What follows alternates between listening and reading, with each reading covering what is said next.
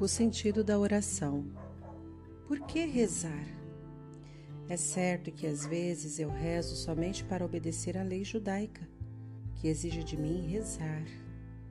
Entretanto, há vezes também que eu rezo porque sinceramente desejo rezar. Isso acontece quando quero desafogar-me e falar com meu Pai dos céus, meu Criador, o único bendito seja Ele. Isto acontece quando quero clamar ao Ser Supremo, comunicar-me com Ele de um modo pelo qual não posso comunicar-me com ninguém mais. Não posso vê-lo, porém, Ele é real, Ele está presente. Tais momentos me acontecem somente às vezes, porém, são produzíveis Algumas vezes, quando estou aflito ou quando sinto-me só e abandonado por todo mundo, às vezes, quando me sinto angustiado pelo estado de um ser querido, ou quando minha gente se sente em perigo, em tais momentos, é possível que meu lamento vá acompanhado de uma lágrima, um coração aflito, uma sensação de desespero. Outras vezes, isto acontece ao experimentar uma imensa sensação de alívio, ou quando recebo uma notícia realmente boa que me causa alvoroço e me leva ao êxtase.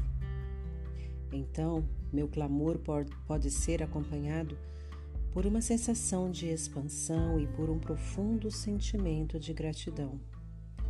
Não posso saber se Deus aceitará minhas preces e responderá afirmativamente a elas, mas sei e creio firmemente que Ele escuta as minhas preces.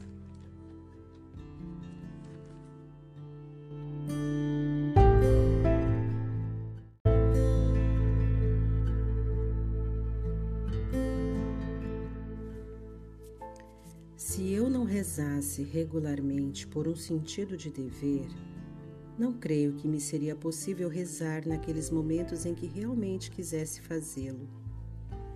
Recordo-me que, quando era menino, contemplava o meu pai, de abençoada memória.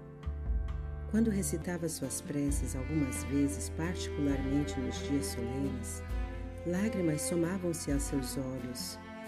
Recordo-me que me sentia perturbado não entendia o que o fazia chorar. Queria fazer algo para deter seu pranto e apertava minha vista dele. Não podia entender quais eram seus pensamentos em tais momentos, porém agora o entendo. Estava presenciando uma muito íntima comunicação entre o meu pai e seu Criador. Agora eu também me comunico às vezes com o meu Criador.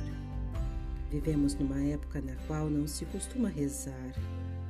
Inclusive, entre pessoas filiadas a uma sinagoga, são muitos poucos os que rezam diariamente ou sequer uma vez por semana.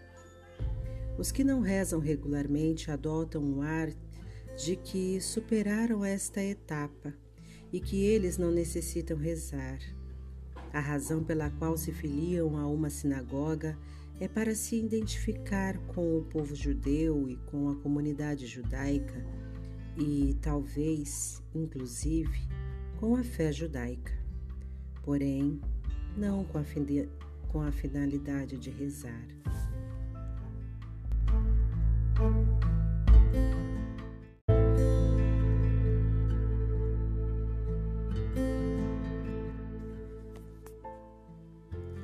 Alguns consideram que a arrogância espiritual do homem contemporâneo constitui um obstáculo para que ele possa rezar, visto que a ação de rezar requer capacidade de sentir reverência e gratidão.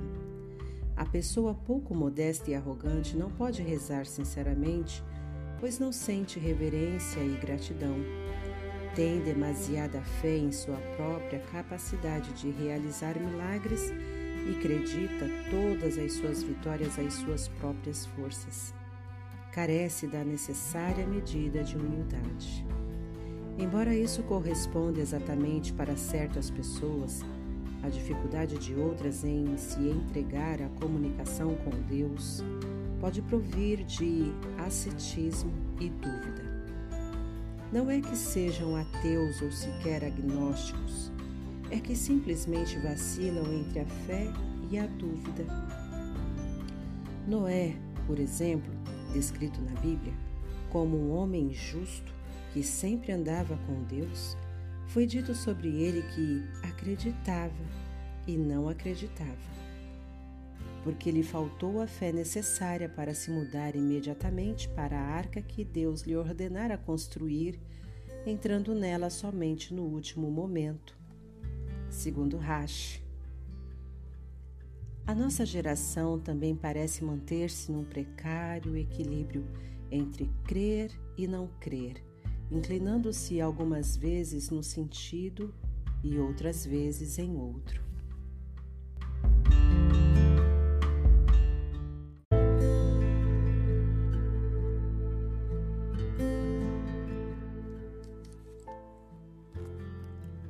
Talvez a razão de as pessoas não costumarem rezar, seja porque a maioria delas não sabe como fazê-lo. Nunca lhes ensinaram devidamente.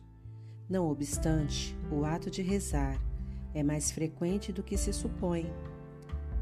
Se não pensarmos nele como algo que tem lugar somente dentro de um ritual religioso estruturado e unicamente mediante determinadas palavras prescritas e sancionadas. Deus, por favor, cure-a. É uma das preces mais simples e clássicas. Moisés a pronunciou quando sua irmã Miriam foi atingida pela lepra.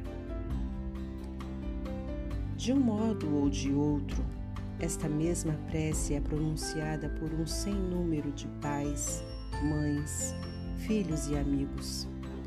Ou vejamos o tão frequente suspiro de alívio, graças a Deus que surge depois de haver passado um período de intensa ansiedade em razão de um grave acidente, de uma séria enfermidade, de uma perigosa missão, de quando um ser querido parece estar entre a vida e a morte ou entre o êxito e o infortúnio.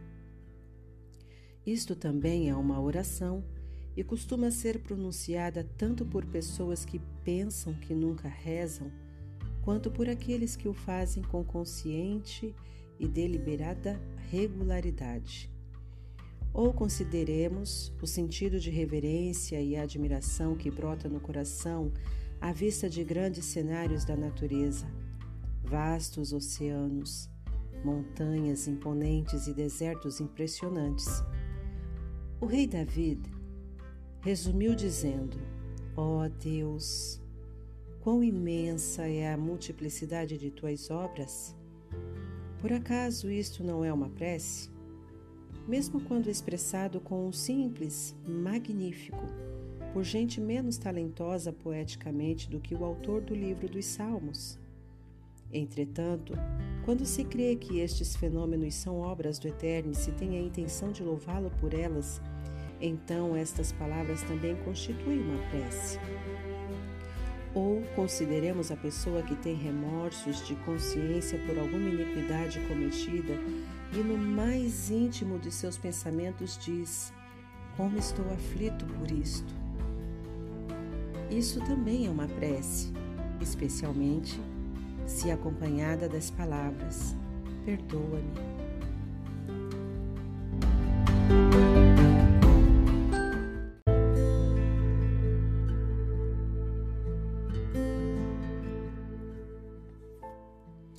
Estes exemplos são universais e se referem também aos quatro tipos de prece contidas no Sidur. A prece de pedido, considerada pela maioria das pessoas como a natureza e a finalidade de toda oração, não é mais do que um desses quatro tipos de prece. Os outros três são as de agradecimento, as de louvor ao Eterno e as que basicamente são formas de introspecção e de confissão. A palavra hebraica para rezar, leit palel, não significa rogar ou suplicar a Deus. Ela provém do radical hebraico PLL, cujo sentido se aproxima do último dos quatro tipos de prece aqui mencionados e significa julgar. Portanto, leit palel, rezar, pode ser traduzido também por julgar a si mesmo. E esta é a chave do verdadeiro propósito de se entregar à oração. Ainda que solicitemos a Deus que nos proporcione o que nos falta, ou lhes agradeçamos por algum bem que nos fora blindado, brindado, ou lhe exaltemos por seus imponentes atributos, toda prece está destinada a nos ajudar a nos convertermos em seres humanos melhores. Enquanto os judeus que optam por reger suas vidas segundo os preceitos e as tradições do judaísmo se entregam diariamente à oração como parte de seus deveres religiosos, os judeus que se afastaram da observância tradicional e do hábito de rezar regularmente em momentos determinados encontram muitas ocasiões nas quais não só pronunciam sinceras e sentidas palavras de reza, como conscientemente querem participar dos serviços formais do ritual de orações.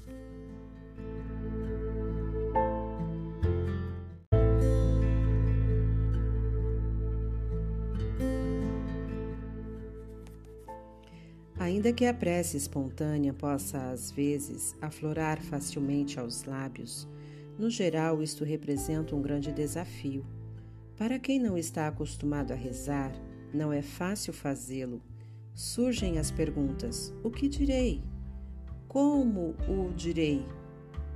É bastante aceitável no judaísmo solicitar a uma pessoa religiosa ou santa que reze por alguém, supondo-se que suas preces adicionais possam ter mais peso.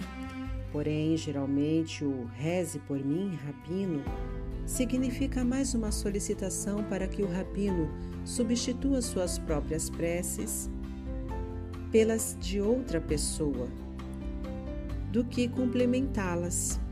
Numa análise final, nós cremos que toda pessoa tem os mesmos direitos e as mesmas obrigações de se dirigir a Deus. Fazê-lo diretamente pode acabar sendo mais significativo do que por meio de intermediários. Os nossos sábios entenderam bem esse problema e chegaram à conclusão de que são poucos os que possuem a capacidade de expressar seus sentimentos e pensamentos mais profundos. Portanto, proveram-nos de orações compostas por mestres da liturgia e estabeleceram uma estrutura formal na qual pudéssemos dar expressão a toda a vasta gama de estados de ânimo do ser humano às nossas esperanças e temores pessoais, às nossas aspirações e experiências racionais, às nossas mais simples necessidades materiais e às nossas mais elevadas aspirações espirituais que transcendem a história e chegam até o infinito. Isto serve também para nos ensinar o que devemos pedir e nos educar sobre as aspirações que devemos sustentar.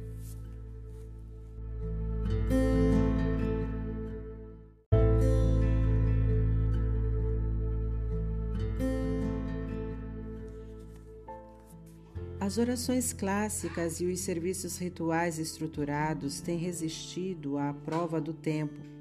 Em todas as gerações, os judeus têm encontrado sentido e conteúdo em palavras compostas há três mil anos. E por que não?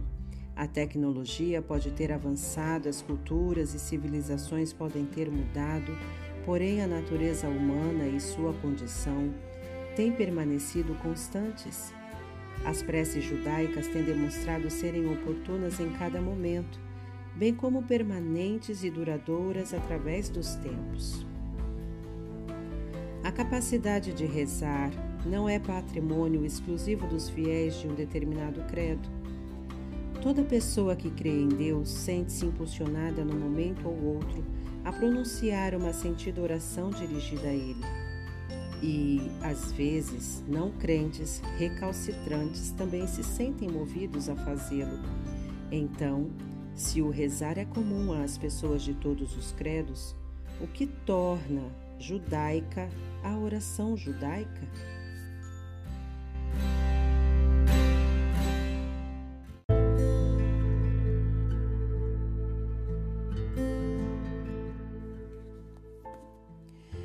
Prece judaica é uma oração que utiliza o idioma hebraico da Bíblia e que reflete o espírito judaico.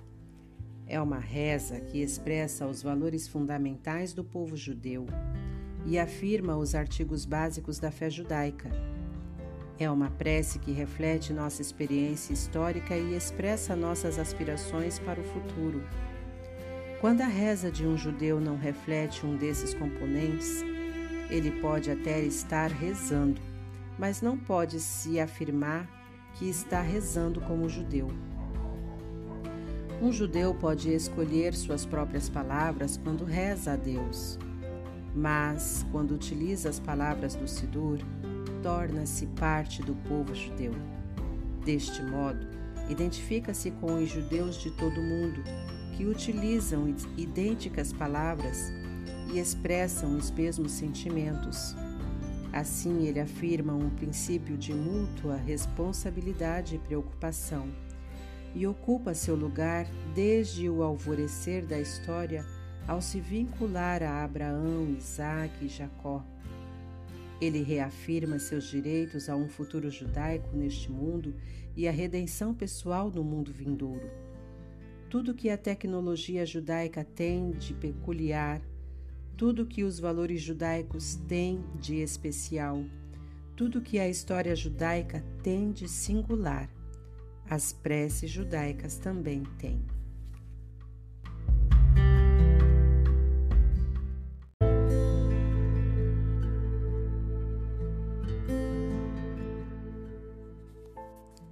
Um pensamento para concluir. Considera-se normalmente que assistir aos serviços religiosos na sinagoga e rezar são a mesma coisa. Supõe-se que quem faça um, faça também o outro.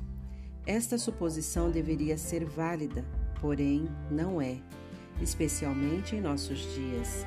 Há quem reza até mesmo diariamente, mas de forma privada e fora do marco da sinagoga. Por outro lado, Há os que vêm à sinagoga para assistir aos serviços, mas que não se dedicam a rezar. Aparecem em resposta a um convite de familiares ou de amigos para participar da celebração de um bar mitzvah ou algum outro acontecimento. Vêm para verem e serem vistos e não para rezar. Não há quase nenhum rabino que não tenha experimentado algumas vezes a vaga sensação de estar ante uma sinagoga lotada de fiéis, gente sentada, cortês e tranquilamente a contemplar os serviços, porém, no geral, sem sequer molestar-se em abrir o livro de orações. Esta gente bem pode estar assistindo aos serviços mas não está participando das rezas. Ser um mero espectador de um serviço religioso judaico não é o mesmo que ser um participante ativo do mesmo. Para ser um participante ativo, requer certo envolvimento, mesmo que não seja mais do que responder Amém em determinados momentos mesmo que não seja mais do que pelo ânimo de sentir que gostaria de ser parte do que se está recitando. A situação acima descrita é patética porque não é produzida por falta de crença ou de vontade de rezar. É o desconhecimento da sinagoga de seus rituais, do livro de orações, de seu conteúdo, que faz com que estes assistentes sintam-se perplexos até ante a mínima proporção de envolvimento que os nossos sábios tomaram em consideração.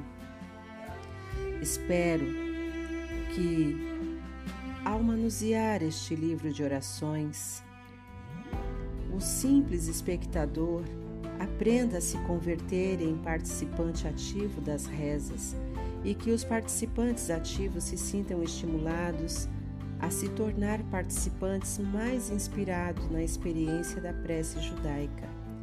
E se estiver certa a afirmação de Yehudá Levi de que os períodos de prece são necessários para a alma, tal qual o alimento para o corpo, então só resta esperar que com isso eles possam se enriquecer e fortalecer-se.